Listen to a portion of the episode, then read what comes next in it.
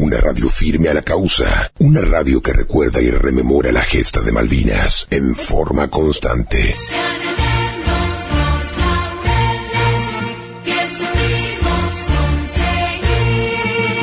895 Radio de las Américas, una radio para todos. De las Américas. 895 Patria al aire.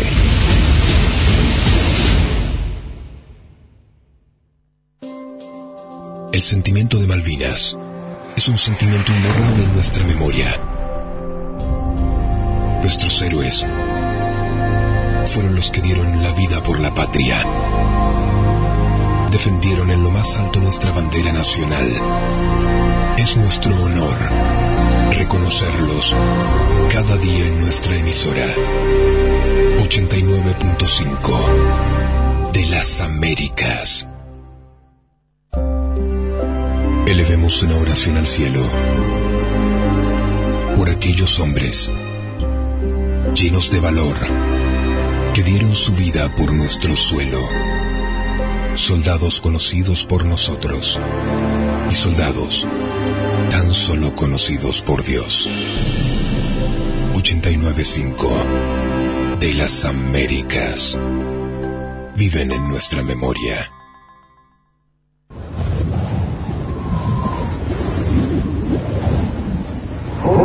a la patria! seguir constantemente su bandera y defenderla hasta la nueva Acá no se rinde nadie. Los micrófonos de Radio de las Américas se abren para las voces que no tienen voz. La historia que te ocultaron y pretenden seguir ocultando. Conducción Luis Allegrini. Invitados, testimonios. El pueblo debe saber de qué se trata. Si a la historia, no al relato. Días lunes a partir de las 22.35 horas por 89.5. Radio de las Américas.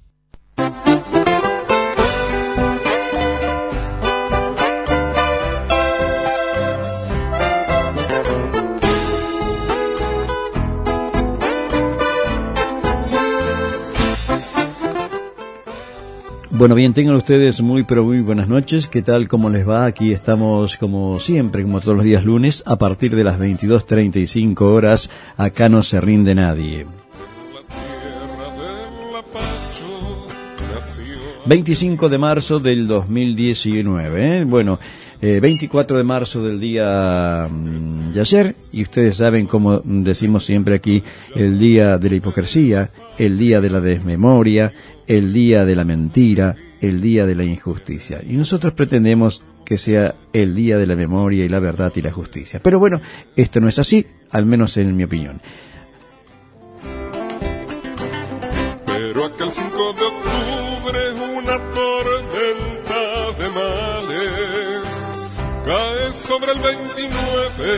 a robar sus arsenales. Lo ultimaron a rendirse los traidores de esa tarde y Hermindo Luna responde, acá no se rinde nadie, celeste y blanco es mi color, yo sé del pueblo y su dolor, soy como el... Bueno, nuestro invitado de hoy, Orlando Gauna, así que ya lo tenemos en línea, le vamos a dar la bienvenida. Buenas noches, ¿qué tal Orlando? ¿Cómo le va? Muy bien, ¿qué tal? Buenas noches. Aquí estamos con... Sí. Sí, lo escucho. ¿Me, escucha bien? Sí. Perfectamente. Ustedes no sé cómo sale... No, no, perfecto, perfecto. Bueno, eh, 25 de marzo, 24 de marzo, ¿qué nos puede decir sobre esa fecha? 24 de marzo.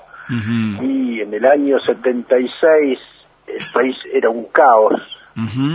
Y atentados terroristas todos los días, a toda hora, asesinatos, secuestros, robos. Y la clase política asustada e incapaz de encontrar una solución al macanazo que se habían mandado cuando el 25 de mayo largaron a todos los terroristas. Sí. Y bueno, y pedían la intervención de las Fuerzas Armadas con tanto énfasis que en una solicitada luego del golpe de Estado hasta el mismo Partido Comunista Sí, apoyaba el golpe de Estado. exacto. Y bueno, ese fue el principio del fin de la, de la barbarie terrorista que había asolado nuestro país. Y Pero eso no se cuenta. eso no se eso no lo cuenta, ¿no? dicen los medios hegemónicos. los medios me... Ahí, ahí, ahí, eh, Orlando, ahí eh, pareciera que todos se ponen de acuerdo, porque uno escucha, ¿no? El sector político. El sector político, todos dicen que mienten, eh, que miente el periodismo, el periodismo dice que miente, pero en eso se ponen todos de acuerdo en su mayor parte y mienten. Claro, y si vos le decís algo, ellos este, te dicen que vos sos un genocida Sí, y no te dan respuesta. Es decir, ¿qué respuesta me pueden dar a la intentona terrorista del, del regimiento de la tabla durante el gobierno de Alfonsín? Sí, Por No. ejemplo, estaban luchando contra una dictadura. Pará, recién había asumido Alfonsín exacto. y se estaba restableciendo la democracia, entonces no luchaban contra una dictadura, querían tomar el poder por las armas. Ujú. Durante el gobierno del campo, ¿qué hicieron? Mataron a Rucci, Sí, asumió Perón, el general Perón, con una cantidad de votos nunca superada en el país, y era el líder que querían. Bueno, le hicieron la toma al regimiento de Azul, asesinaron al jefe del regimiento, secuestraron al coronel Ibarzábal, sí, lo tuvieron secuestrado un año y después lo asesinaron. ¿Qué, qué, ¿Contra qué dictadura luchaban? Eh, Atacaron el cuartel de Formosa, luego el Manchalá. Formosa, Mm. pero eh, ya, es decir, en Formosa estaba Isabelita. Ya estaba Isabelita, el sí, sí, sí, El verdad. regimiento de Azul Sí, estaba Perón. sí, que no, no, no. El líder que ellos querían traer de España, la vida por Perón y, y de- aparte que lo quisieron matar en Ezeiza, sí, aparte. este, no era tanto la vida por Perón, sino la vida de Perón la que querían. Sí, ¿no? Sí. Y, y Y este, bueno, y entonces, y eso no se habla. de eso no se habla. Ahora, eh, ¿no le llama la atención que justamente un, un gobierno que se decía peronista, ¿no? Eh, que asume en el 2003 fue quien más atacó en cierta manera a las Fuerzas Armadas por esa acción? Bueno, pero eh, esa es la hipocresía y la avaricia de un delincuente como fue Néstor Kirchner.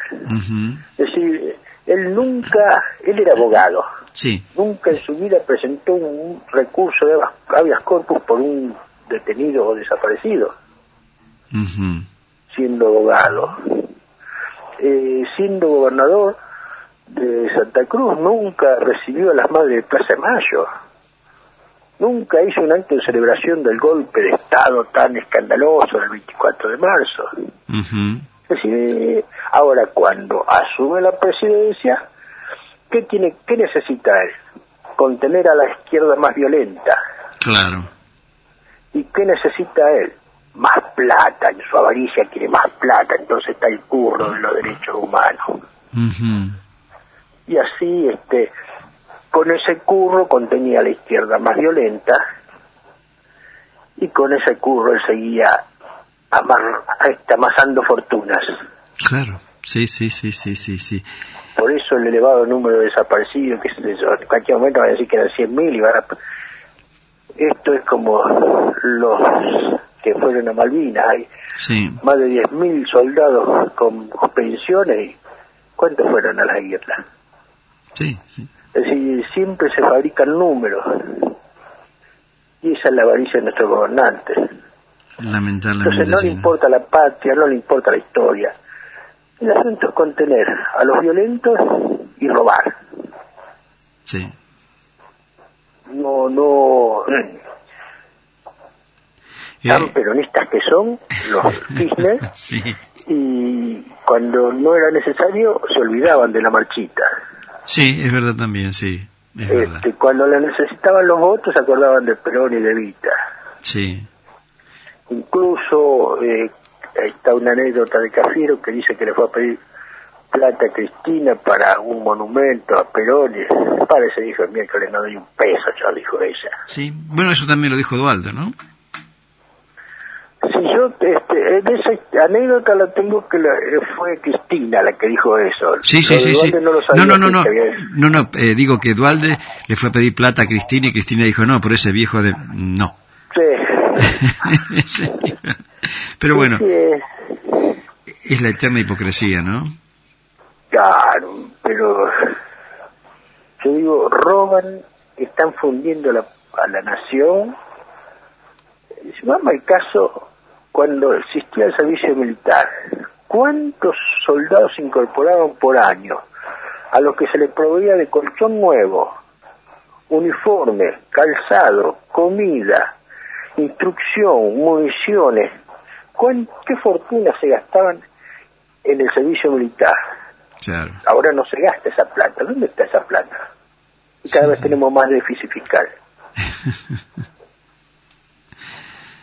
Y, y no se hace el servicio militar, que era una de las herramientas más grandes que teníamos para empapar a los hombres de ese amor a la patria, la vida, el seguir a la bandera hasta perder la vida, sí, ese espíritu de solidaridad que se quedaba entre los soldados, ese espíritu de cuerpo, el, el compartir el analfabeto con el estudiante de ingeniería, el plato de comida, la cama, la ducha y el baile. Eso era una verdadera democracia donde todos éramos iguales. sí. Bueno, y eso se ha perdido, este, nadie sabe qué es la patria. Acá eh, tenemos el monumento de Malvinas en la Plaza del Soldado y bueno, la vez pasada con unos amigos habíamos tratado de restaurarlo un poco porque aparte del abandono que lo deja la municipalidad y un poco de vandalismo. Y fui a hablar en la escuela que está a 50 metros de la plaza Sí, para invitarlos a, a ver si querían ellos todos los días ir a un curso a izar la bandera. sí. Eh, los docentes estaban entusiasmadísimos, pero me comentaban que los alumnos esquivan el bulto para izar la bandera. Antes era un orgullo para nosotros que nos mandaran a izar la bandera. Sí, lo que pasa, Orlando, también eh, me contaba una maestra de La Rioja que un profesor, eh, de izquierda el hombre, ¿no? Eh, Ah. era un profesor a los chicos les dice en su escuela, cuando pasa la bandera, no, no se paren porque ese es un trapo, no se merece ningún honor. Y es profesor. Tenemos tenemos diputados diputadas, qué sé yo, que no lo representan y la bandera representa. y la bandera tampoco, ¿no? Y bueno, si se han perdido esos valores, se han perdido esos valores. Claro, sí, sí, sí, sí. Y, mm, que, y bueno, Orlando, pero es lamentablemente no se ve una expectativa. Parece que esto empeorará cada vez más, ¿no es cierto? No. Pero no podemos bajar los brazos ni aunque nos piquen las piernas. Ah, no, no, eso sí, eso sí que no, nunca. Este, habrá que hacer mucho- usar mucho desodorante, siempre el brazo arriba, ¿no? Este, ¿qué va a ser? Pero, eh, eh, eh, vos, Orlando, ha tenido algún problemita con un tal Schulman, ¿no? Ah, pero mi amigo José Ernesto Schumann, camarada del Partido Comunista, ¿Por qué no nos contás algo? secretario de la Liga Argentina por los Derechos del Hombre. Ajá, Es- esas contradicciones de esta gente. sí, Habla de los derechos humanos y es del Partido Comunista. El comunismo cometió el genocidio más grande en la historia de la humanidad. sí, Mató millones y millones de personas. Los nazis son un poroto, los- unos niños de pecho a los de los comunistas. Y sin embargo, ellos hablan de derechos humanos. sí, sí, sí, sí, sí. Bueno, este Schulman eh, es uno de esos gallinas que no querían hacer el servicio militar. Sí, Y para no hacerlo, como tenía una operación en la cabeza de niño, con el asesoramiento de un médico, padre de un amiguito de él, se hace pasar por epiléptico para no hacer el servicio militar. Así, se negaba a cumplir el deber cívico de sí, hacer el servicio militar y bueno, zafó. zafó. Y eso lo cuenta él como una hazaña en su libro, este, Los laberintos de la memoria. Ajá. Y en ese libro también relata que cuando el golpe de Estado, él se va de la casa, porque como era comunista y andaba en esas cosas raras de los terroristas, este, se va de la casa y cuenta que se lleva el revólver 38 que desde hacía mucho usaba siempre en la cintura, día y noche. En tiempo Durante democrático. un gobierno, durante un gobierno democrático, Ujú. este hombrecito ah, era un vulgar pistolero, andaba armado por la calle.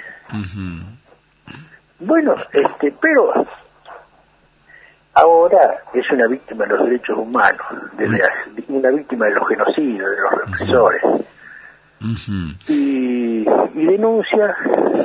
La historia empieza así. En el año 77, tres policías lo detienen a él, lo dejan en una comisaría y se van.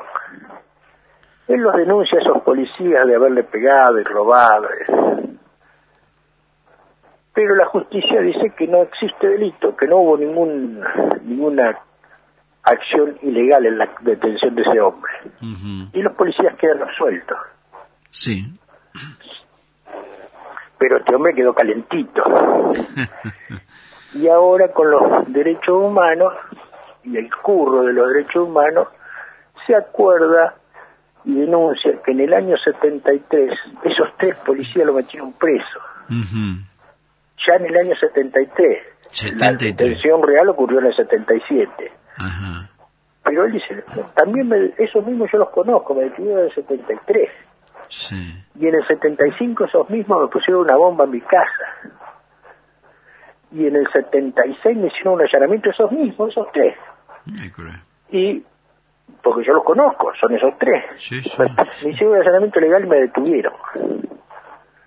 Bueno,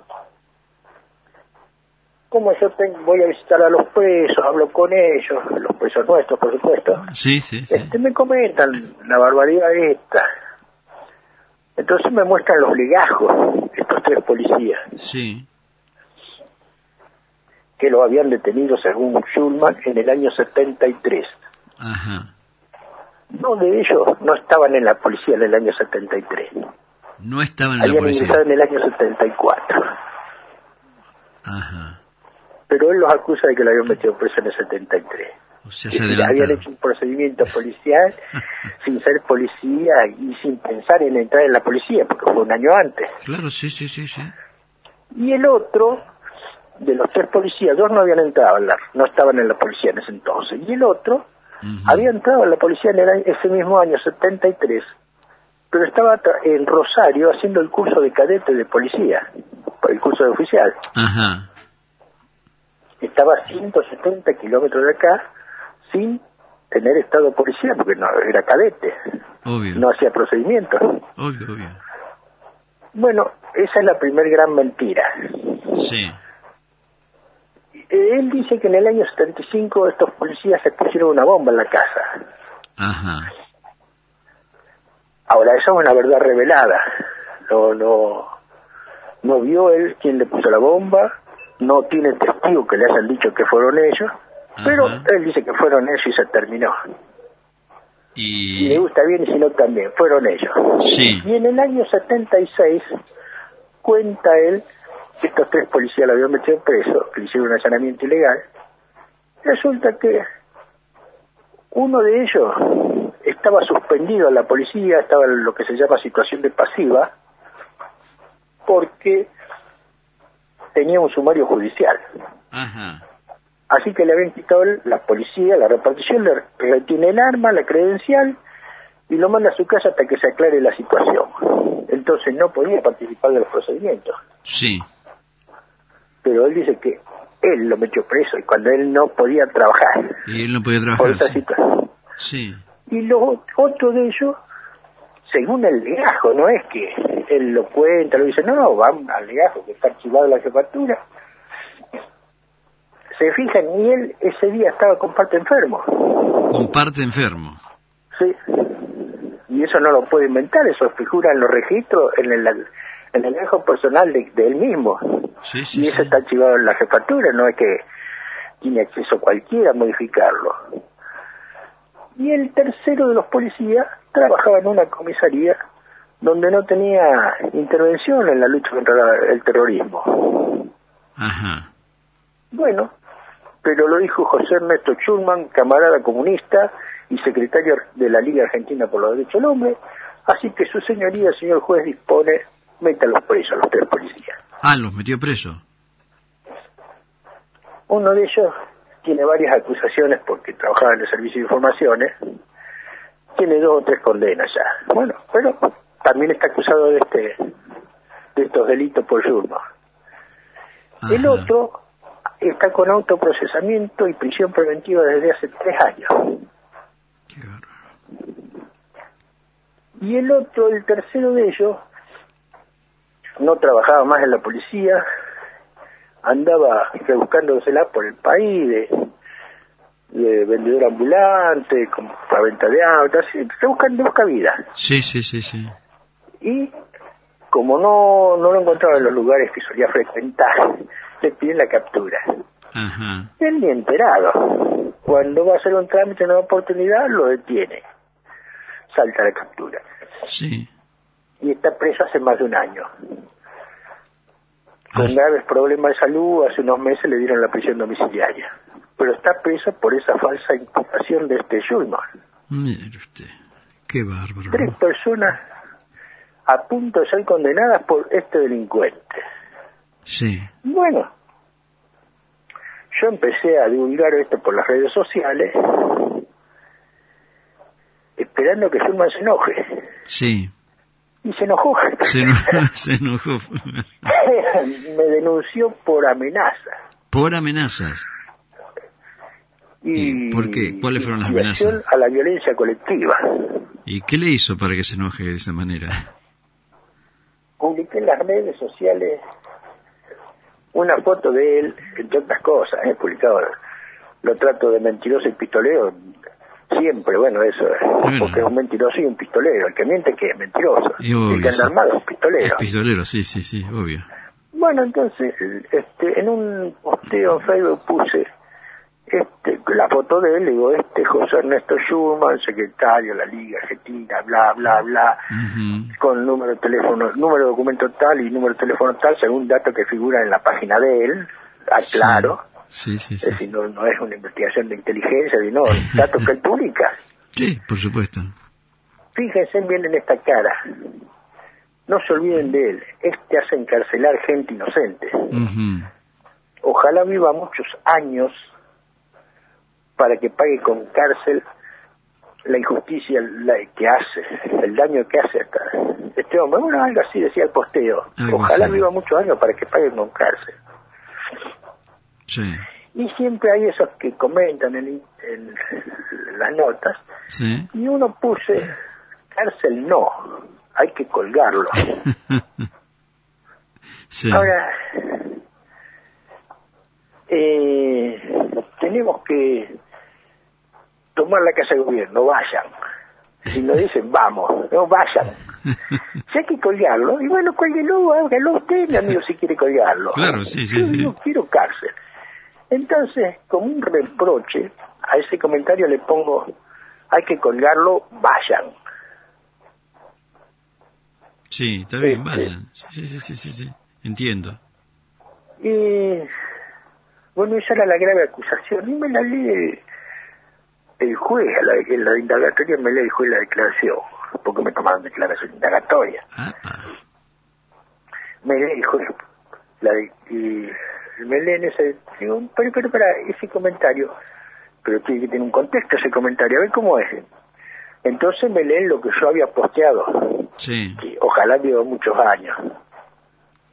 está bien. Este, digo, bueno, le digo, eso es un reproche porque estoy harto de la gente esta que, de estos guapos de computadora que después no van ni a visitar a los presos. Sí, No, no, que ponga la cara, le estoy pidiendo. Eso, por eso puse, es fácil decir, hay que colgarlo, vayan.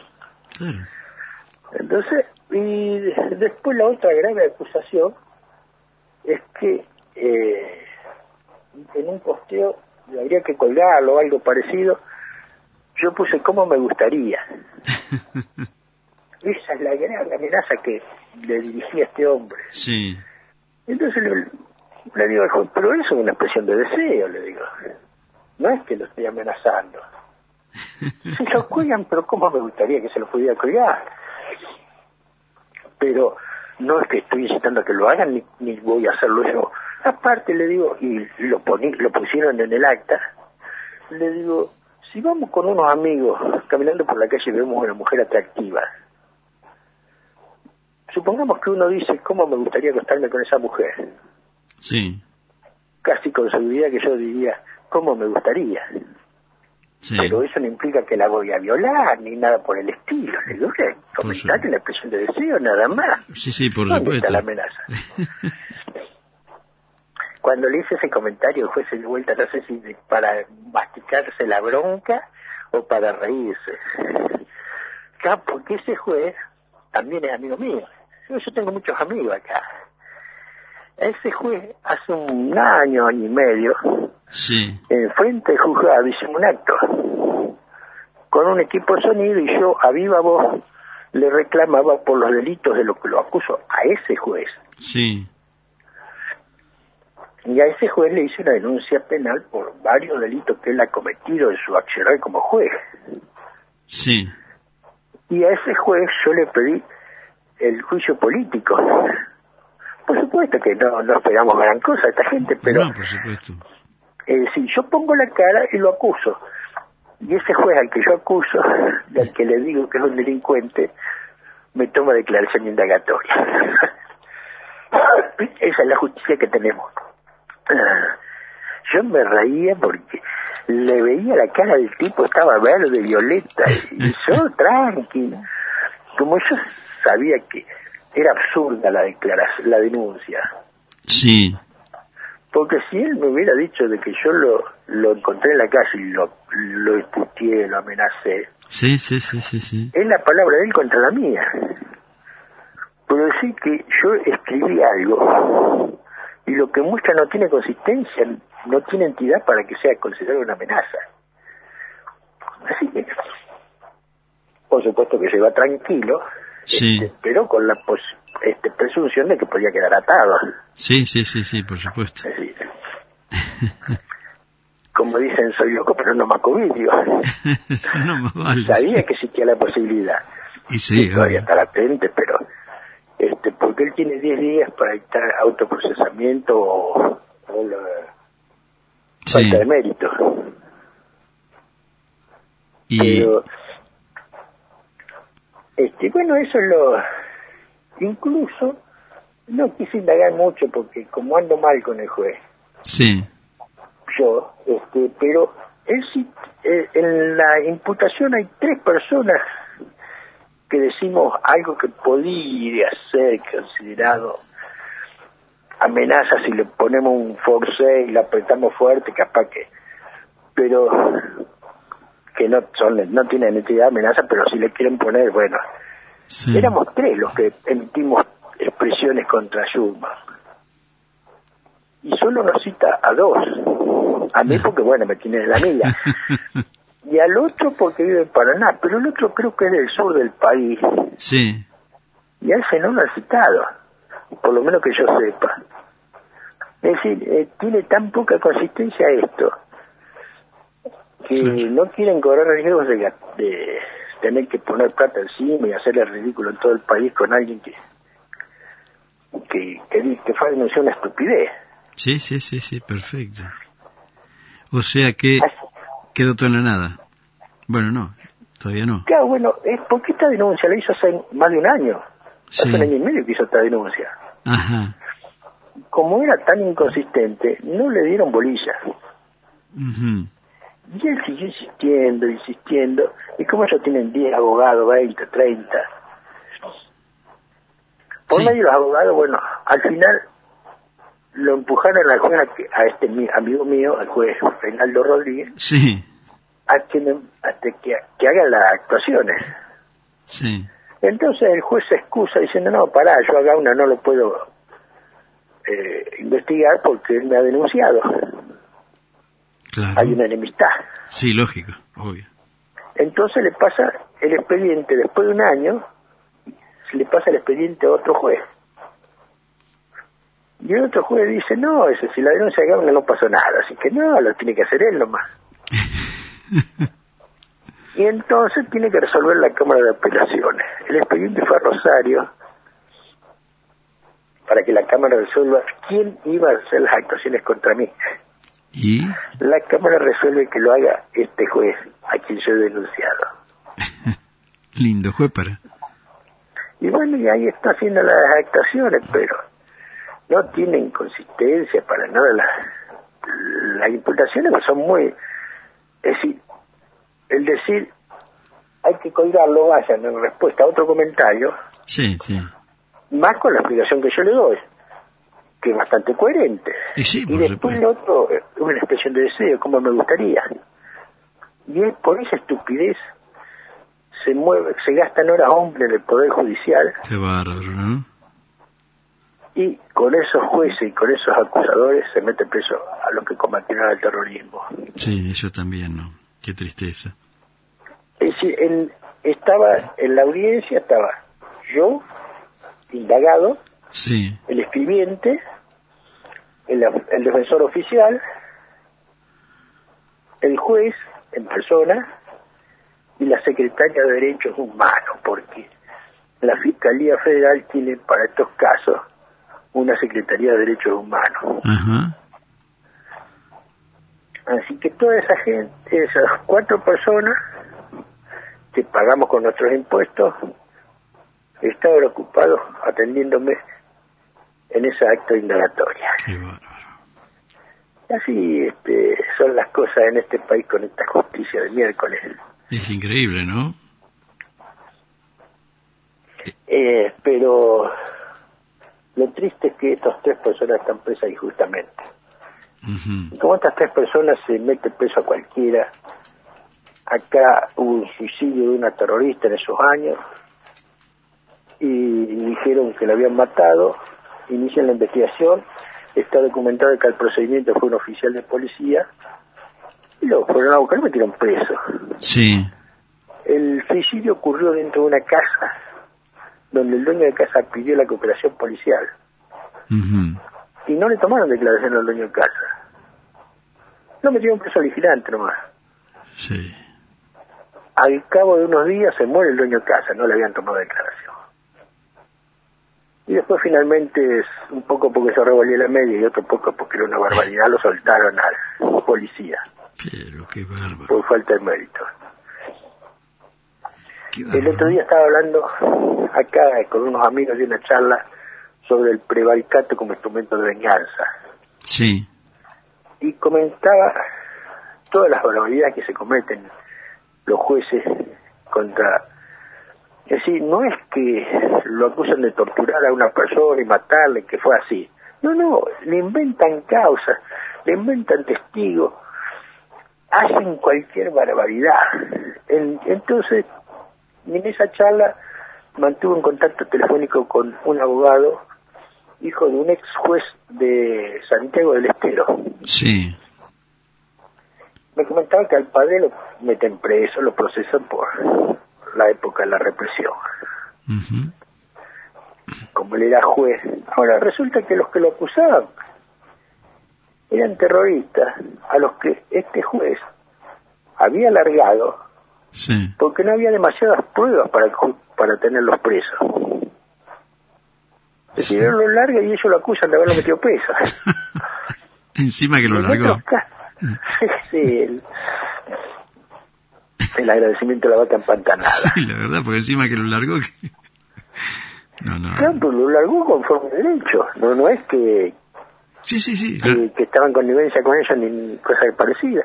Y en otros casos, este hombre que era muy enfermo, sacaba licencia por enfermedad, lo subrogaba a otro y lo acusaban a él. No, cuando él no había participado porque estaba un juez subrogando. Era Sí. otro el que había hecho las actuaciones en ese momento, en estos casos. Bueno, resulta que este abogado, defendiendo a su padre con el amor de un hijo, andaba dando la vuelta todos los días por los tribunales. Qué bárbaro. Y un día la encuentra en el mismo tribunal reunido Sí, la jueza, presidenta del tribunal, María Alicia Noli, sí, reunidas con los querellantes y con los testigos, sí. sin tener la presencia de la parte contraria. Hay una acordada de la Corte que el- juez no se puede reunir con una de las partes. Si es necesario, puede reunirse con las dos partes presentes, pero no con una. Sí, sí. Entonces, si un- matrimonio tiene un conflicto, el juez no puede hablar con una de las partes. Si necesitan hablar con él, él tiene que convocarle a la otra parte para que esté presente. Ajá. Bueno, en este caso el juez estaba, la jueza, una hermosa delincuente, estaba hablando con los querellantes y con los testigos, organizando la acusación. ¿Cómo iban a joder al, al, al juez este? Qué bárbaro. Este, este abogado, este muchacho, en el acto convoca a un secretario, a, un, a otro abogado que estaba por ahí, y al mozo que le salía café y le hacía un acta, Sí. donde constaba ese hecho. Y en base a eso logró lo que durante meses no pudimos lograr todos nosotros, que era eh, que la recusen, eh, que la apartaran a la jueza de la causa. Claro, lógico, sí, sí, sí. Qué Y era una banda conformada por esa jueza, un tal Villalobo, y otro es el padre, ¿cómo se llama este juez que está buscando a, al fiscal Padilla, Ah, Ramos Padilla, Padilla? Padilla, Padilla, sí, sí, sí. sí. Bueno, el padre es el otro delincuente de Ah, que Padilla- conformó el tribunal de Santiago del Estero. O sea que Padilla también, el padre, Era juez federal, ajá, juez federal, bastante mal querido allá en Tucumán por insolente y maleducado. ajá, Y, y a pesar de los antecedentes de la jueza María Alicia Noli, sí, que era la presidenta del tribunal, ellos se negaban a, a- a la recusación que le hacían. No daban lugar a la recusación. Y la María Alicia Noli, nombre de guerra liliana, era miembro del Ejército Revolucionario del Pueblo. claro. Y eso lo digo yo, no tengo pruebas casi. Ajá. pero ella era la mujer de un terrorista del ERP, de apodo nombre de guerra Villita, Sí, que está desaparecido. ajá. Y eso lo digo yo. Pero esta señora cobra una pensión como viuda de un desaparecido. O sea que usted lo dice, pero es verdad. Aparte, esta señora tiene un hermano, que también era del ERP, Sí, que fue detenido en un auto robado con una pistola del ejército también robada. ajá. Y eso lo digo yo, y hay un sumar, hay una actuación judicial donde fue condenado a 10 años de cárcel por ese hecho, este, el hermano de la jueza. Ah, bueno. Y después los jueces estos de la dictadura le rebajaron la condena a 7 años. A siete Es años. decir, eso que tanto despotrican contra la dictadura, Sí, sí, sí, y la misma dictadura le bajó, redujo la condena a 7 años. Y era mucho para esa pavada de delito. No le habían probado otra cosa más que andar con un arma y un auto robado. Claro, sí. Pero unos amigos tucumanos me mandaron copia de todas las actuaciones, de la sentencia condenatoria a 10 años, de la sentencia que le rebaja la condena a 7 años, recortes periodísticos. Es decir, eh, ahora, ella era del ERP. Le- la- los militares, los represores, los genocidas le hicieron desaparecer al marido. Los represores le metieron preso al hermanito. Sí. ¿Con qué animosidad va a juzgar? ¿Puede tener imparcialidad esa mujer para juzgar a los No, militares? no, imposible. No, no, no. No no creo que ningún país del mundo lo pueda hacer. Bueno, acá sí. Hasta que este abogado, Sí. defendiendo a su padre, la, pudo labrar un acta porque la enganchó públicamente reunida con estos otros, con los querellantes y los testigos. Ajá. Esa es la justicia que tenemos. Esta la- sí, eh, sí. A ver, es una justicia donde la complicidad del sector político y también de, los medios de comunicaciones que no, no dan a conocer esto tampoco, ¿no? No, no, no se conoce mucho. Pero si yo se lo digo esto, voy con todas las pruebas, cualquier medio, no me dan lugar a que lo, lo diga públicamente. Exacto. Hay una gran complicidad en eso, ¿no? Sí, sí, sí.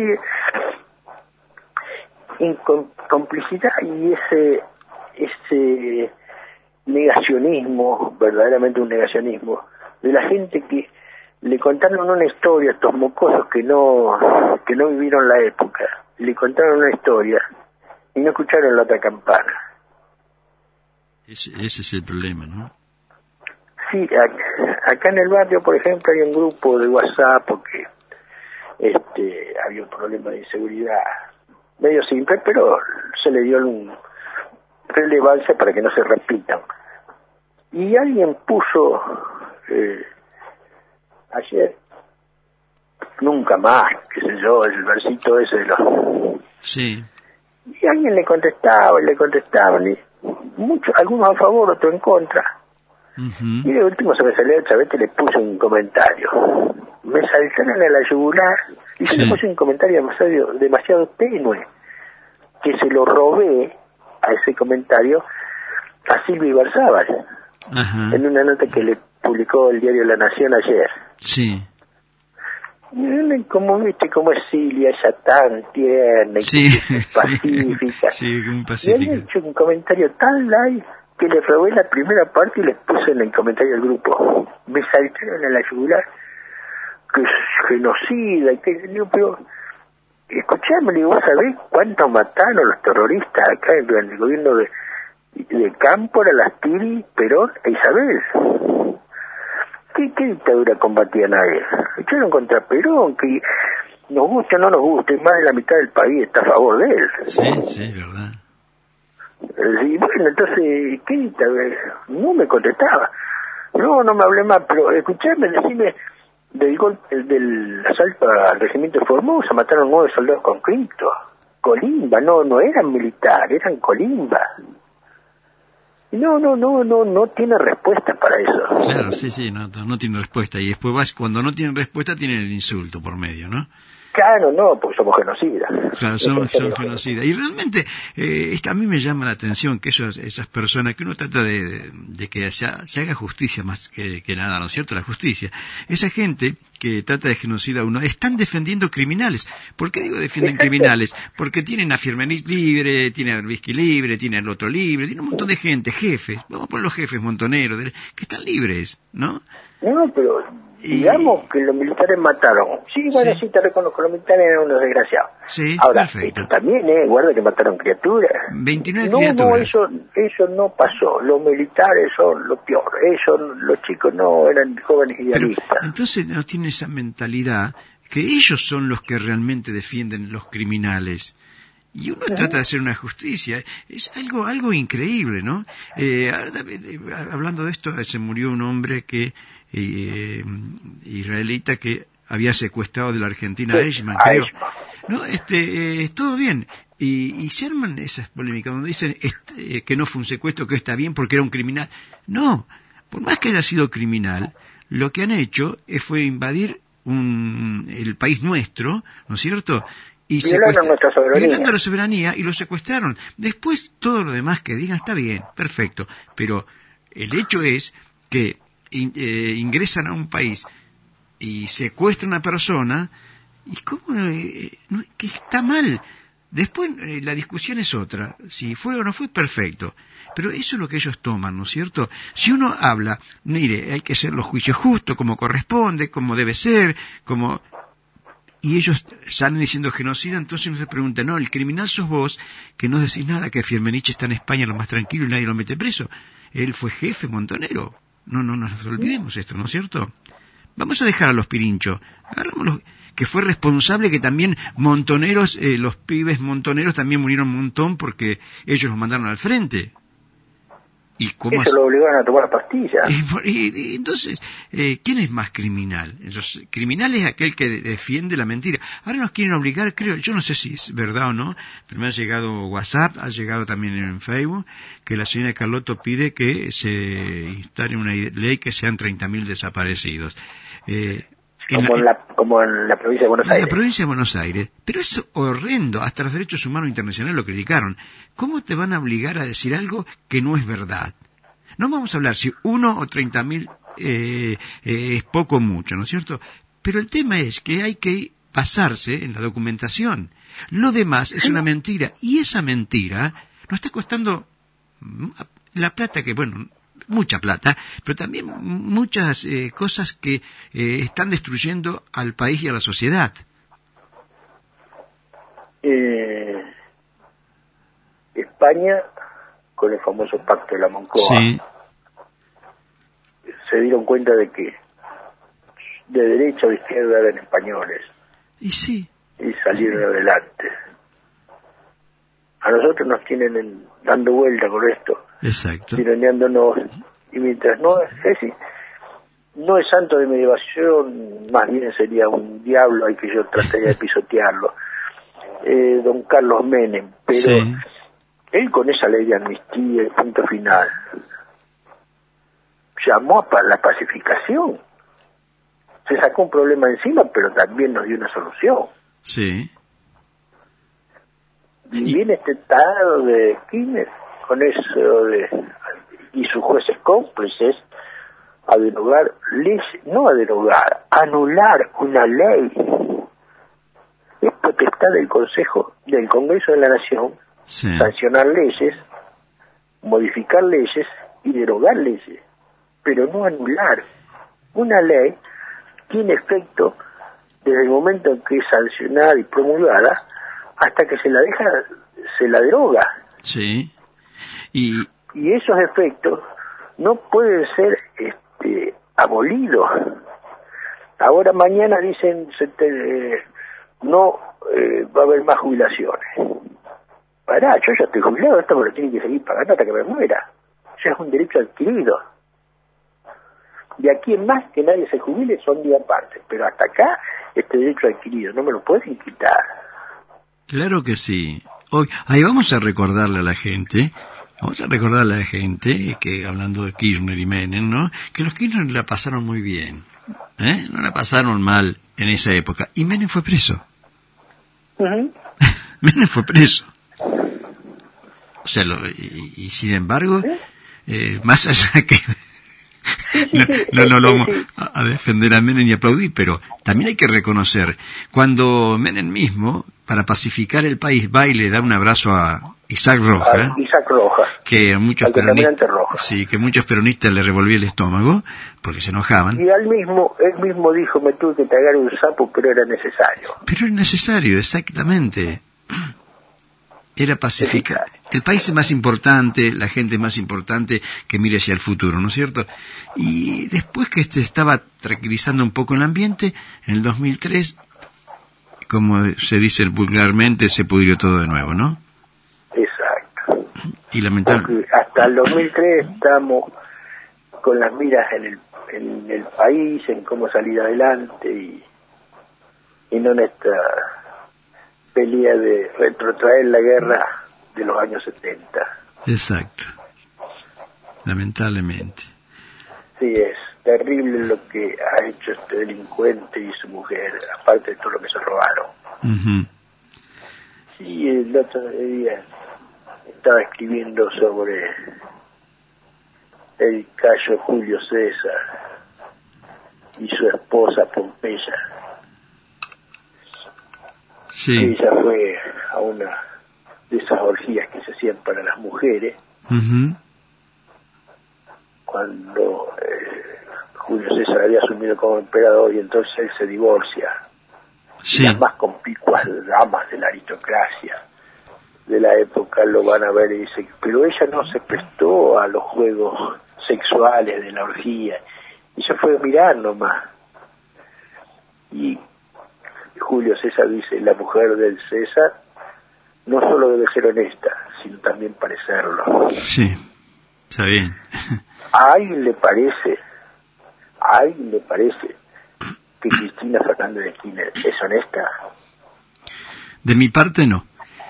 Este, ¿A alguien le, le ocurre por remotamente pensar que esa mujer es honesta? bueno, y- No tenemos, está bien, no está condenada, no mató a nadie, pero no parece una mujer honesta.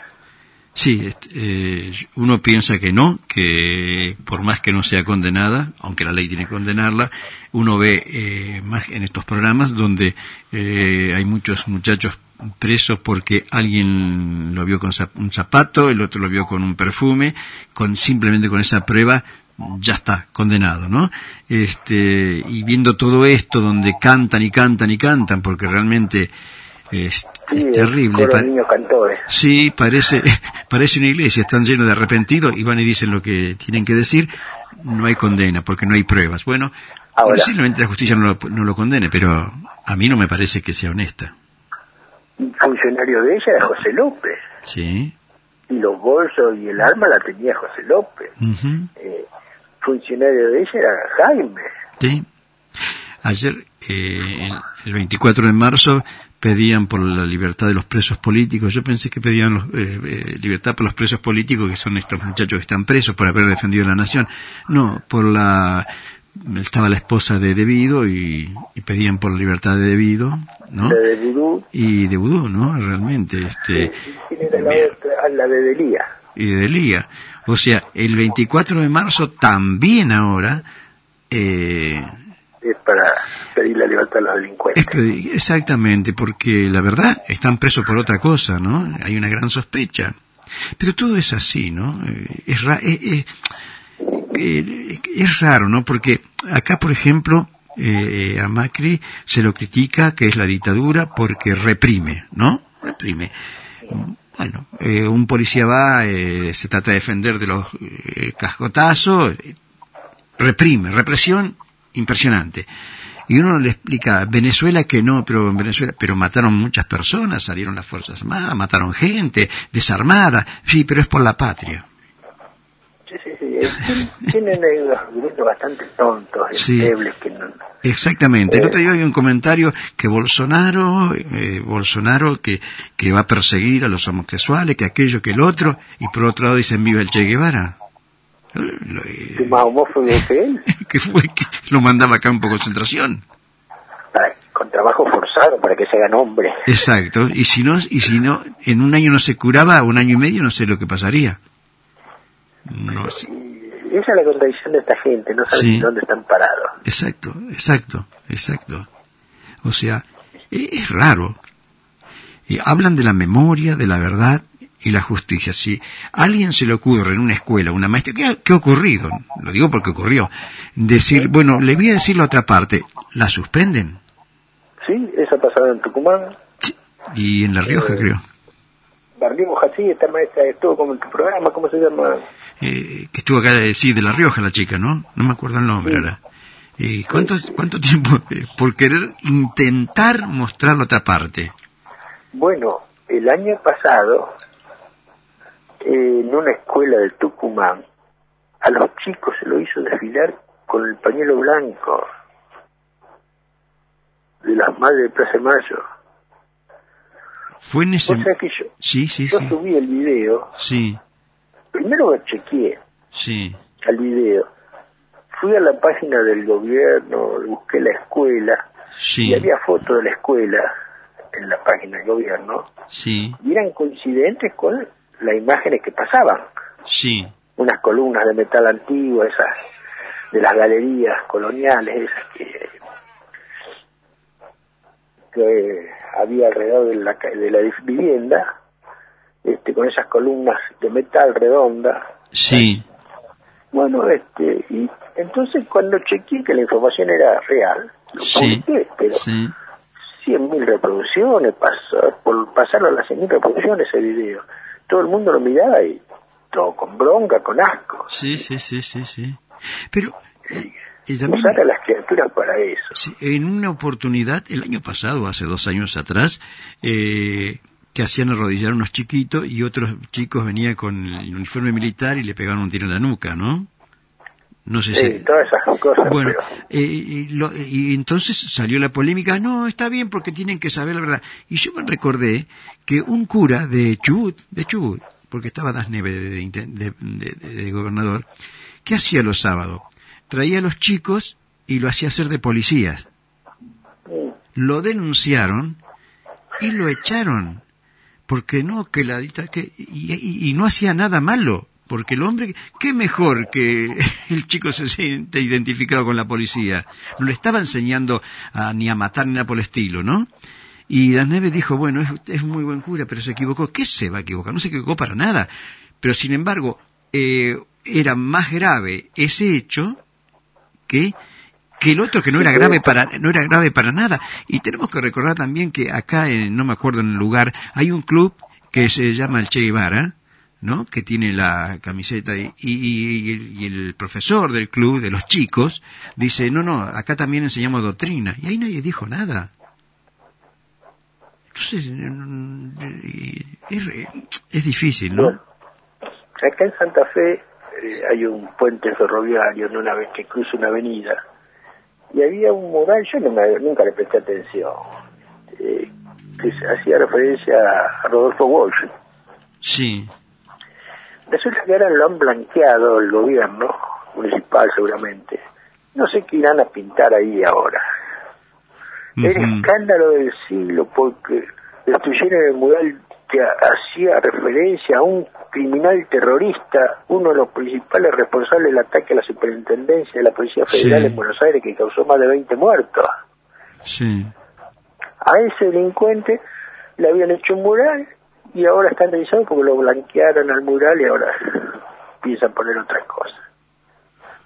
Hoy hicieron un acto eh, dirigente de la CTA y del sindicato de prensa, una multitud, eran 10 personas creo.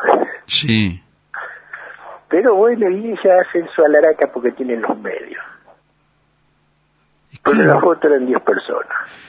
Y bueno, pero, pero claro, eh, 10 personas que hacen ruido, ¿no? Exacto. Exactamente. Mira, eh, Orlando, acá está el equipo. ¿eh? Acá vamos para eh, Club Atlético Ernesto Che Guevara, la historia del equipo más atípico del mundo, dice, ¿no? Este, ¿Más pacífico? no, más atípico. Dice, con el rostro revolucionario argentino-cubano Ernesto Che Guevara en sus equipación, eh, equipaciones, el Club Social Atlético Deportivo Ernesto Che Guevara de la ciudad de Jesús María, Jesús María, al norte de la provincia de Córdoba, celebra este jueves, no sé qué año sería, el, 17 el 2017, un décimo aniversario como el equipo de fútbol más atípico del mundo. Ahora el Che es muy necesario, así expresaba la fundadora del club, Mónica Nielsen, como este equipo de fútbol creció con los valores revolucionario argentino, sin publicidad de ningún tipo y manifestándose en contra de la compraventa de jugadores. O sea que a los chicos, claro, también le dan el, el valor de, de revolucionario, ¿no? Pero ahí nadie se quejó, ahí nadie se quejó. Hasta la victoria siempre, dice, ¿no? Bueno, este... Ahora, el Che Guevara, sí, aparte de que todos lo decimos, de que fusiló gente, Sí, que sí, sí, él, en una este, conferencia en las Naciones Unidas, dijo, nosotros fusilamos y seguiremos fusilando. sí, Y lo dijo él en, en una audiencia en las Naciones Unidas, ¿no es sí, que sí, sí. lo dijo Gao, no lo dijo Allegrini? No, no, No, lo dijo dijo él, lo dijo él mismo, públicamente. Y Era un vulgar asesino. Sí, sí, sí. Y para agregar un poquito más, decía, queríamos hacer algo con el Che a través del fútbol, entendido como una herramienta para poder encontrarnos con los chicos y transmitir el pensamiento de Ernesto Che Guevara, expresó la fundadora del club en una entrevista. ¿Alguien protestó? ¿Alguien dijo algo? No, al contrario, me parece que hasta la habrán premiado, si vamos al caso, ¿no? Sí, yo- ese es el problema de los, de los argentinos. La mayoría nos callamos y ellos gritan, son pocos pero gritan. Y nosotros ni abrimos la boca. Claro, exactamente. Es el gran Exactamente. problema. Sí, yo en una oportunidad estaba en la calle, me pongo a hablar con otros viejos como yo, y sale el tema del servicio militar y que estábamos mejor con los militares, pero de eso no se puede hablar, me dijo un viejo. ¿Pero por qué no se puede hablar? Y no, vio cómo son las cosas. No, pero no podemos vivir con miedo, y menos a esta edad. Claro. Pero no tienen miedo de hablar de estas cosas. Tienen miedo de reconocer que estamos mejor. sino que alguien me diga, en estos treinta y pico de años de democracia, Sí. en qué mejoró la calidad educativa de los estudiantes, en qué mejoró la calidad de vida. Eh, eh, ¿Tenemos mejor, más ocupación, más empleo? No. No, ¿Tenemos más, mejores calidad de vida? No, hay más pobreza. Sí, ¿Tenemos lamentablemente. mejor salud? No, no hay remedio en los hospitales. Lo único que hay es aborto seguro y gratuito. Para eso sí hay plata, pero después se puede morir de cáncer tranquilamente, no hay remedio. Sí, sí, lamentablemente es, eh, yo creo que a partir del 83, que entramos en la época democrática, que está bien, perfecto, pero que desgraciadamente no fue como un beneficio para el pueblo, sino para beneficios propios de muchos, ¿no? Exacto, Ellos se han enriquecido, el pueblo se empobreció, totalmente. No, que me diga alguno en qué mejoró la calidad de vida de los argentinos. Lamentablemente no, y eso es, eh, es, in- es decir, por más que lo quieran desmentir, no se puede, no se puede defender lo indefendible. Ahora, que me- después me hablen de otras cosas, bueno, puede ser, pero eh, la calidad de vida del argentino fue decayendo, desgraciadamente, en una gran mayoría de la gente, me refiero, ¿no? Porque fue creciendo la Mira, hay- pobreza, hay, la un programa de televisión, Sí, no me acuerdo cómo se llama el conductor, que ah, es- tiene como una especie de selva ahí en el estudio, donde hay un como una especie de pantano. sí, Entonces van dos participantes, uno va arriba del pantano en una torreta que hay y el otro abajo contesta al costado del pantano. Y le hacen pregun 10 preguntas. Si se equivocan una vez, al que está arriba le ponen el salvavidas. sí, Y la segunda equivocación le abren una compuerta tipo cadazo y cae al pantano ese, que es una pileta con agua coloreada para simbolizar un pantano. Le preguntan cada cosa y la gente no, eh, no sabe. No sabe quién escribió el Quijote. sí, No sabe quién, de qué provincia era caudillo Facundo Quiroga. sí, sí, sí, sí, sí, sí. Este, pero cosas elementales no responden. Y algunos son abogados, otros estudiantes universitarios, Sí, sí, sí, es terrible. profesionales, Es terrible. incluso más. Eh, vos querés participar en ese programa, te anotás, y en la página web del, del canal Sí, tenés las, todas las preguntas que hay, son 4.000 preguntas más o menos. Y tenés las preguntas y las respuestas. Entonces cuando te preguntan, eh, te preguntan 10 de esas 4.000 preguntas que había que vos viste. sí, sí, sí, sí. Y, y bueno, Y, y ni así la invocan. así es, así. Qué bajo nivel educativo. No, no, el nivel es terrible, el nivel es bajo. Y sí, sí, así vamos. Mira, te agrego algo más. Hoy te comparaba el club del Che Guevara con este cura, ¿no es cierto? Eh, y página 12 decía en ese momento, adoctrinar a otra parte. Dice, desde el mes pasado un sacerdote de Esquel entrenaba en hábitos policiales a un grupo de 45 chicos de entre 9 y 14 años, los hacía marchar, saludar, hacer salto de rana y cuerpo de tierra y fue separado por el gobierno provincial.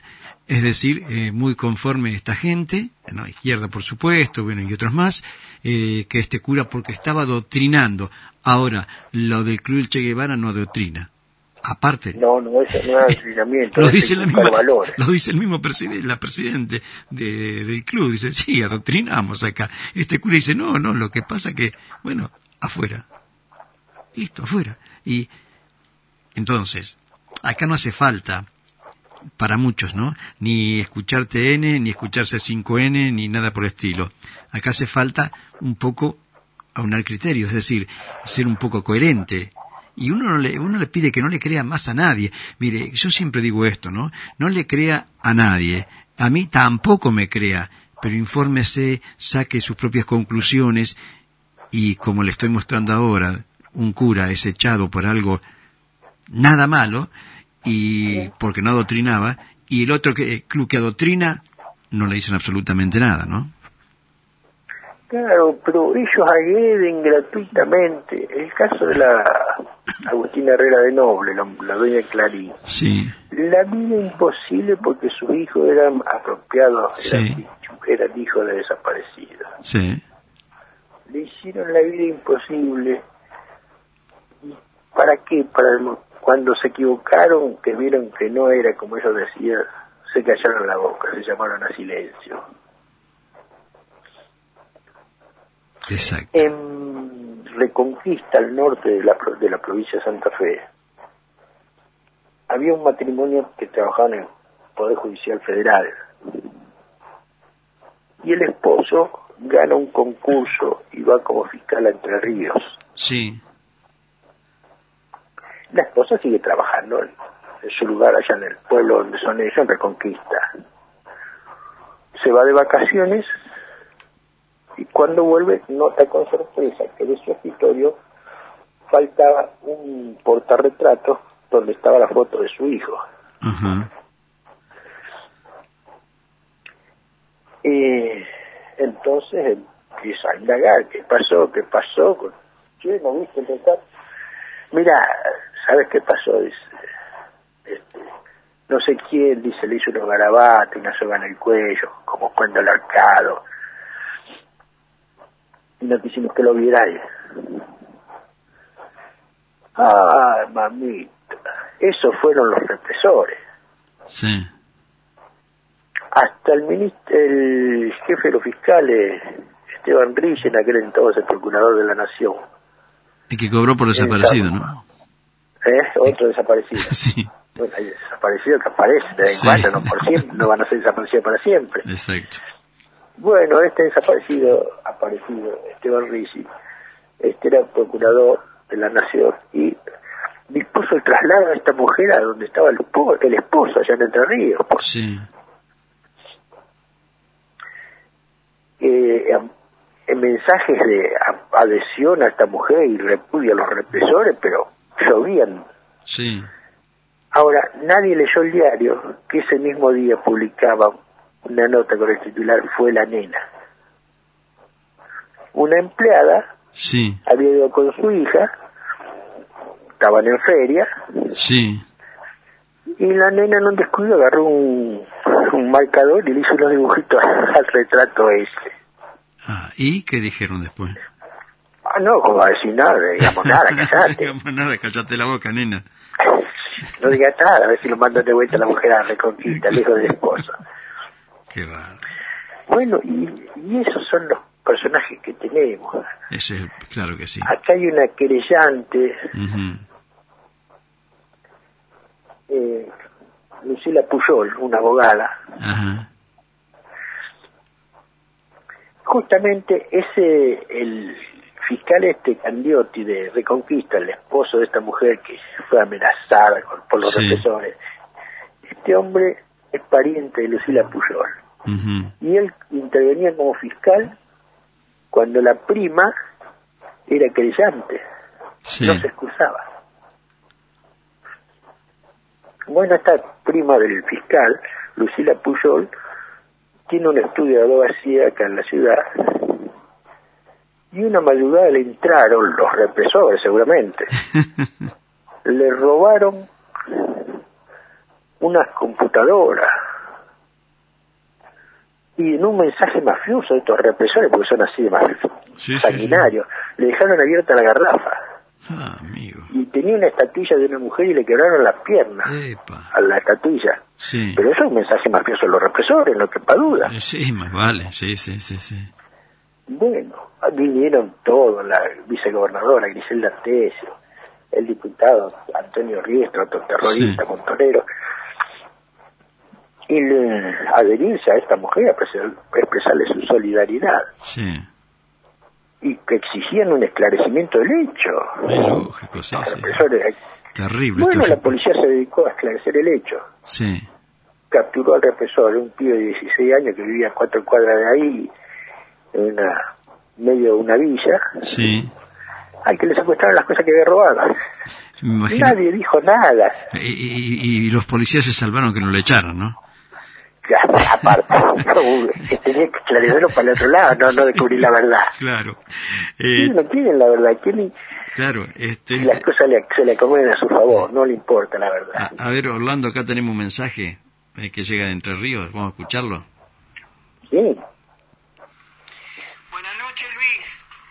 Bueno, quiero saludarlo también al señor Gauna y un saludo muy especial a sus oyentes. Mire, usted sabe bien que yo todos los lunes eh, le dejo un mensajito. Eh, la intención mía hoy es contarle a los oyentes de que por qué yo estoy, este, así como este señor Gauna, defendiendo la causa militar, la causa uniformada de los militares y de los policías y los eh, servicios de seguridad. ¿Sabe por qué? Porque yo viví esa época. Mi edad está, eh, yo estoy pisando los 65 años. Eh, aparte de eso he leído mucho. Le doy por decir, por decirle tres de los tantos libros que he leído. Mentirato muerto, carta de los años 70, uno de D'Angelo Rodríguez, el otro de Sotelo, y eh, al gran fraude argentino salud de APA Ferraro. Mire, esos libros están para desasnar a la sociedad hipócrita y a los que realmente desconocen la situación. Es por eso de que yo eh, estoy así como este señor Gauna, eh, trabajando, visitando los penales por las injusticias que está padeciendo esta gente. Esos señores acusados, como Cabrera, González y Ramos, quisiera este, dejarles mi saludo por medio de Gauna. Eh, sé que Ramos está en Campo de Mayo, a él yo de vez en cuando lo llamo y lo saludo, pero a González y a Cabrera que le dé mi saludo. Y decirle a la sociedad que no vamos a salir con la mentira, no vamos a llegar a nada, no esperemos eh, un cambio de gobierno si no hay una sinceridad. Mire, de la Cristina no quisiera que vuelva un gobierno igual porque no sé qué va a pasar con esta gente, incluso con nosotros. Y este gobierno, que son rubios, rubiecitos y de ojos claros, están en la misma, pero son un poquito más moderados. Así que lamentablemente no hay esperanza. Hay vidas detrás de esta gente, hay familias, hay 2.000 detenidos, ya se han muerto 493 desde el 2003 ahora dentro de los penales o, en reclusión. Y en lo que va de este gobierno van más de 160 en el gobierno de Macri. Él dijo que se iba a terminar el curro de los derechos humanos. Yo me pregunto, ¿por qué tanta mentira? Usted sabe que yo he estado en los juicios, he estado en los juicios, en la audiencia en Rosario y en Santa Fe, cuando fueron de la Raúl. Da vergüenza escuchar las mentiras que inventan. Y cómo de un lado están juzgados y del otro no. Yo no entiendo la democracia. Esto no es democracia. Por favor que me lo explique. Yo recuerdo bien que dábamos una materia que se llamaba moral y civismo y donde se hablaba, se dibujaba una torta y se hablaba lo que era democracia, en la repartición de los bienes y en los derechos de cada persona. Eh, yo sinceramente le digo, no tenemos conciencia de lo que está pasando con esta pobre gente que se está muriendo en los penales. Y no solamente ellos, se están muriendo sus familiares detrás de ellos. Por eso le agradezco a este señor Gauna. Yo soy civil, jamás vestí el uniforme militar y ningún tipo de uniforme, pero le quiero dar las gracias porque este señor está colaborando para que por lo menos se lo escuche y se ve de alguna forma el gobierno entienda. Como le dije a Bruja Formosa cuando fui el año pasado, van a perder cerca de 2 millones de votos y ya está saliendo por las redes eso. Un millón de los uniformados, más los que piensan como ellos, más los familiares, y mucha gente que está de acuerdo con, con, la situación que se vivió, porque del 83 a hoy la parte económica siempre estuvo en, mal. Eh, fue muy poquito el tiempo que la pasamos más o menos, pero desde el 83 a la fecha no hemos tenido nada que nos ha hecho sentir el bolsillo este, como para salir adelante o llevar una familia adelante. Así que yo no sé qué, piensa esta gente con el tema de los derechos humanos, si no soluciona este problema, qué va a pasar y si lo van a dejar morir en los penales, que le aclaren al pueblo y a los familiares qué van a hacer con esta gente. Bueno, perdón que me extendí, pero sinceramente escucho tantas injusticias que no tenemos que dejarlo caer en sacos rotos. No tenemos que dejar caer esto en sacos rotos porque se están muriendo y, y ya, ya no les queda mucha vida a esta gente si le dan la libertad. Bueno, bien, Orlando, allí estaba entonces Miguel Prestofelipo. Sí, Miguel Prestofelipo, un amigo del Paraná, Entre Ríos. Es otro luchador que Sí, eh, a su manera de- grita los cuatro vientos la verdad de lo que pasó en esos años y se preocupa en ir a visitar a los presos. Eh, otro luchador por la causa esta, que no es la nacional Nakam Pop, no es, es otra causa, la causa de la verdad. sí, Así es, este Luis, la- esta gente grita y nosotros nos callamos la boca. sí, es Nosotros hablamos despacito y, y ellos gritan y son poquitos pero gritan, hacen más ruido que nosotros. Eh, lamentablemente No, sí. no. sí, sí, sí, sí, sí. Nosotros por primera vez mostramos nuestra fuerza con el tema de la ley contra el aborto. La ley a favor del aborto que se votamos en contra. Sí, Bueno, eh, esa fue una manifestación total de la sociedad que, hemos- que en ese tema se unió, salió a las calles, este, sin importarle credo, bandería política, no, no queremos el aborto.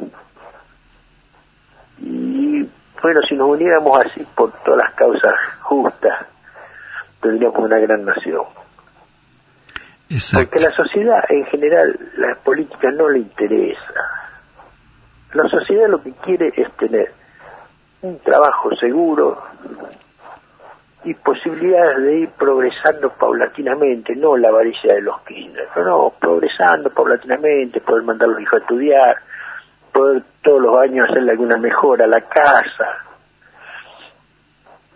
No, no nos interesa que gobierne Juan o Pedro, sino que nos dejen progresar paulatinamente.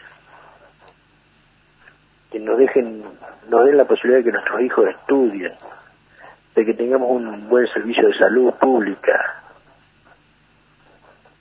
Y- La sociedad lo que quiere es eso, no, no, no, no está en el juego de la política, no, no está en ese chanchullo. Claro. Lamentablemente es lo que... Sí. se llenan los bolsillos y se olvidan de la gente. Exactamente, sí, sí, sí. Eh, los que más hablan de los pobres, los que más plata tienen. Es porque se, se, se han llenado, porque es la verdad, ¿no? De los pobres, pobres, pobres, pero resulta que cómo hicimos la fortuna. Este, bueno, son bueno, cosas. acá, dentro de poco más de un mes, va a haber elecciones Sí, provinciales. ajá, La ley electoral establece que no se puede hacer propaganda proselitista hasta solo dentro de los 30 días hábiles, dentro de los Ujú. 30 días de las elecciones, no 30 días hábiles, 30 días de las elecciones. Es sí, decir, No se puede empezar a hacer proselitismo antes. sí, Sin embargo, eso no le importa a nadie. Ellos No, hacen no. proselitismo de hace dos meses. sí, pero por supuesto que sí. gastan fortunas en afiches, cartelería, pasacalle. Y eso que gastan es contaminación visual, contaminación ambiental. Y es una transgresión a las normas eh, municipales Sí, y a la ley electoral. Pero no les importa un carajo eso, eso. Vamos nomás, total, son impunes. exacto. Entre bueyes no hay con nada. ¿Quién los va a juzgar a Sí, pero por Son supuesto. todos que sí. iguales. Exacto, exactamente. La gente se pelea por uno por otro y, y el queso lo manejan siempre ellos. Bueno, Orlando, Luis, ha sido un gusto, estoy a tu disposición. ¿Cómo Este, y, y bueno, te agradezco la oportunidad de expresarme y que la gente sepa que somos muchos los que estamos luchando por una patria mejor, pero por supuesto. que no pueden bajar los brazos para seguir adelante. Exacto, Orlando. Y no amenaces, Orlando. no amenaces porque... no, pero soy muy puntilloso cuando escribo porque sé que puedo quedar pegado. Claro, claro, no nada de amenazar, ¿eh? Este... Ni con el pensamiento, porque por ahí lo vas a mirar serio y dices, uy, me amenazó. Está pensando algo que yo, me imagino lo que está pensando de mí, va a decir. Este... Pero vos sabés que me lamento no haber llevado un grabador escondido para la audiencia. Sí, la verdad que sí. Eh, y, y, aparte filmar la cara del juez, ni te cuento. Bueno, pero no te entretengo más. Ha sido un gusto hablar contigo. Te mando un gran abrazo. Bueno, igual, igual para vos, ¿sí? Hasta, hasta la próxima. Hasta la próxima. Chao. Bueno, bien. Eh, ustedes lo escucharon entonces. Allí nos encontrábamos. Eh, una buena charla, ¿no? Y buena charla, pero digo, cuántas cosas, cuántas cosas tristes, ¿no? Porque en definitiva eh, hay gente que está sufriendo, padeciendo estos hechos. Y el país también, ¿eh? Porque a raíz de todas estas cosas el país no avanza, porque somos enemigos entre el propio pueblo, porque vamos para un lado y para otro, porque no tienen ni siquiera la valentía de esta gente de decir la verdad. Después cada cual verá. Y decir la verdad no es estar protegiendo a nadie, pero debemos decirnos la verdad, para quien, para bien del país. Pero ¿sabe qué pasa? Esto es muy simple. Más allá de la ideología, hay mucha plata en el medio. ¿eh? Y la plata es muy linda y nos cansamos de hablar de los pobres. Pero claro, mientras nos vamos llenando los bolsillos, 24 de marzo. ¿Ustedes vieron algún cartel con la cara de los chicos, de los 29 criaturas muertos por los montoneros del ERP? ¿Ustedes vieron fotos de la gente muerta en manos de la guerrilla? ¿Vieron alguna foto? Porque eso es la memoria, eso es la verdad. De los dos lados, ¿eh? De un lado y de otro. Mostrar, mostrar los rostros que cayeron, porque más allá que eh, hablen de, los militares, de los todo lo que usted quiera hablar, dígame, toda esa gente inocente que cayó en manos de los montoneros y del ERP, ¿por qué no tienen justicia? ¿Por qué no pueden tener? Eran inocentes, no pertenecían siquiera a un, por decirlo así, ni a un bando ni a otro, ¿eh? si a usted le gusta decirlo así. No eran culpables de nada. 29 criaturas, le anoto, ¿no? Por allí algunos mm, montoneros se sienten, se sienten ofendidos, algún jefe montonero, por supuesto, un tal bonazo también. No somos responsables. ¿Cómo no vas a ser responsable? 29 criaturas que murieron. ¿La vieron en algún cartel? ¿Vieron en algún lugar? Es muy lindo llevar banderas y llevar fotos. Me parece bien que la lleven esas fotos de desaparecidos, ¿no? Pero también hay que llevar los rostros de los que murieron inocentes totalmente, porque el hecho de ser desaparecidos son víctimas, pero eso no quita que no sean culpables. Y la gente que murió en manos de la guerrilla también merece justicia. ¿Ustedes vieron? ¿Vieron por algún canal? Hoy por hoy se habla un poco más y le hacen notas a diferentes eh, personas. No tanto como debería, pero bueno, ¿no es cierto? Por lo menos por ahí y porque las redes sociales hoy también es, es algo muy, pero muy importante. Pero no me vengan a hablar de memoria, verdad y justicia, porque es mentira, es desmemoria, es mentira y no es justicia. La justicia es otra cosa. En algún lugar, digo yo, los derechos humanos salen a escrachar gente.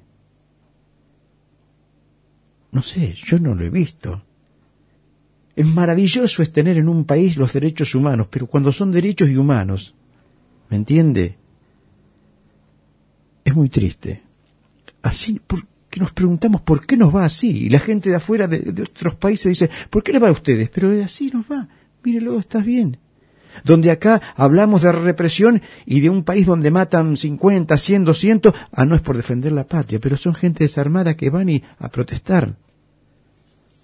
Pero bueno, se nos fue el tiempo. Eh, se nos fue el tiempo y nos tenemos que ir, ¿no? Llegó la hora, así que nos vamos despidiendo y simplemente el lunes no vamos a estar, es, es mejor dicho, estaremos, sí, el lunes estaremos, pero eh, no estaremos con este programa, porque vamos a tener el programa 24 horas de Malvinas, que realmente son 30 horas de Malvinas, ¿sí? 30 eh, horas de Malvinas en conmemoración de los 37 años ya de la recuperación de nuestras islas, ¿no? Que también hay gente de Malvinas que están cumpliendo condena y realmente injustamente. Los que dieron todo por la patria, ¿no? Pero ¿qué va a ser? Acá parece ser que es preferible seguir, seguir la carrera de, de la guerrilla. Vamos y le tiramos flores después, ¿no? Está, y después, no, después, eso sí, comunicados cuando hay un atentado en, en otro lugar del mundo. Pero bueno, así están las cosas. Será hasta el próximo lunes. Los espero porque vamos juntos también a seguir con, para que no se apague la llama de Malvinas.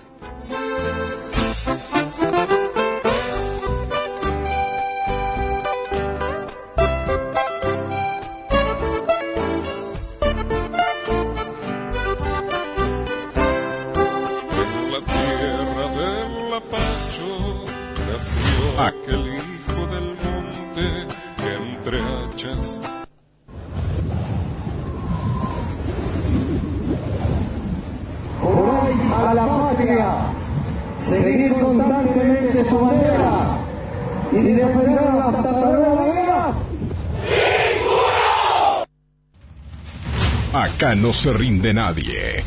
Los micrófonos de Radio de las Américas se abren para las voces que no tienen voz. La historia que te ocultaron y pretenden seguir ocultando.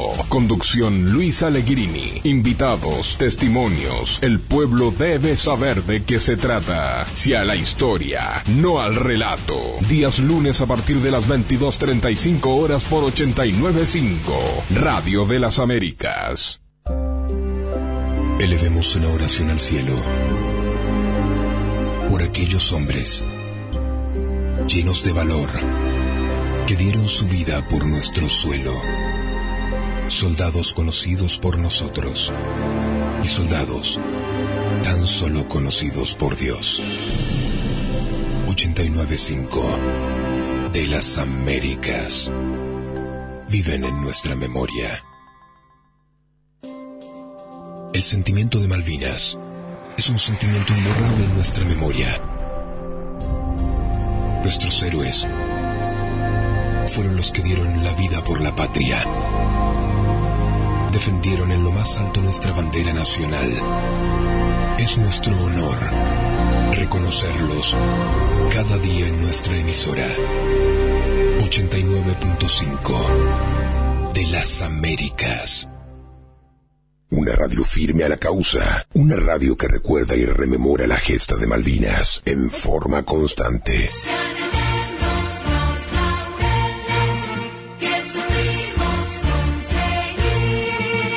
89.5 Radio de las Américas. Una radio para todos.